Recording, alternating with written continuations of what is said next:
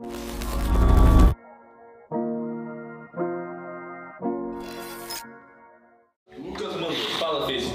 pouco sobre a regra dos 3 segundos e se realmente funciona na hora de abordar. Sempre que saio, tento abordar alguém e não consigo, eu travo, fico sem ideia do que falar.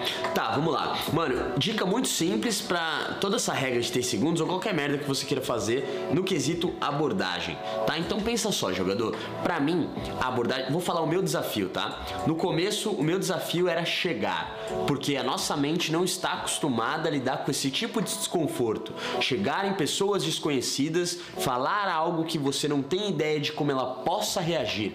O nosso medo não é falar com, as- com a pessoa, e sim como essa pessoa pode reagir, né, de forma negativa e pode influenciar as outras pessoas do ambiente. Vou te explicar. O teu medo depende do trauma. Muita gente tem muito trauma, mas o teu medo não é falar com uma pessoa. Porque se a pessoa, só se você tiver uma fobia social, aí é questão de médico, psiquiatra, psicólogo, não eu, certo? Mas enfim, o ato de você falar com uma pessoa, se uma mulher perguntar o horário pra você, você pega seu celular e fala o horário pra ela. Você não tem medo de falar com uma pessoa desconhecida. Você já é grandinho. Você tem medo de como essa pessoa pode reagir mal. Você tem medo de ser rejeitado, humilhado. Mas esse é o ponto. Se você se desprende do ego e da matrix social, você não tem mais medo de ser humilhado. Lembra o que eu disse pra vocês? Por que, que eu incentivo vocês a me xingarem às vezes no chat? Por quê? Pra mostrar pra vocês que eu me desprendo desse ego, que eu não me sinto rebaixado, humilhado por vocês, porque eu já me desprendi disso. Eu sei hoje muito bem o meu valor. Eu sei muito bem me valorizar. Então não é um comentário que vai me desmoronar, cara. Nem uma rejeição de uma mulher, que eu sei que tem milhares, milhões no mundo. E que eu sei que existem dois tipos de mulheres: a que estão dispostas a me conhecer e a que não estão. E sempre vai ser assim. Ou seja, cada interação eu tenho 50% de chance.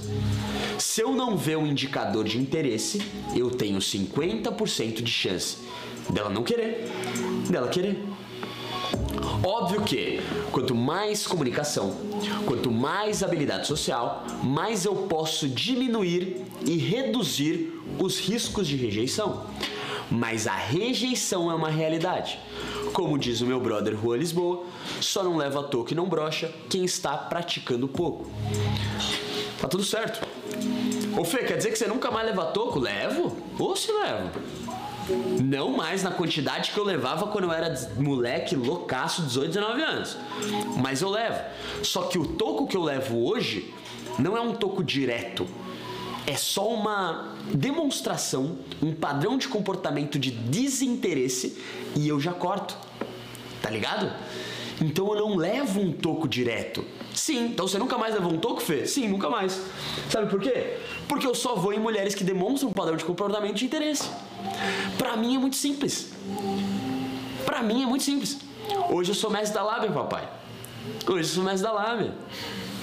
Então hoje eu enxergo os sinais de uma mulher que quer, enxergo os sinais de uma mulher que não quer.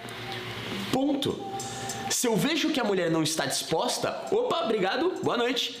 Não demonstrei interesse, tá tudo certo. Tá ligado? Não teve um, ô, me dá um beijo aqui, ô, Lé. Não, isso aí faz anos que eu não tenho, cara. Realmente. Por quê? Porque eu observo o padrão de comportamento. Porque eu fiquei bom, cara. É muito doido. Vamos dar um exemplo da balada que a gente foi. No rolê que a gente foi. O último agora? É, no, no penúltimo. Não, não, no, no bar. É, no bar, no barzinho. Não, o outro. É, no bar. No bar que a gente foi. Na Ocean.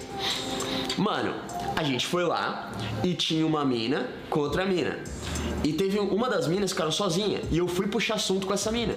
Mas eu fui puxar assunto porque rolou uma parada engraçada com uma mina que tava passando mal.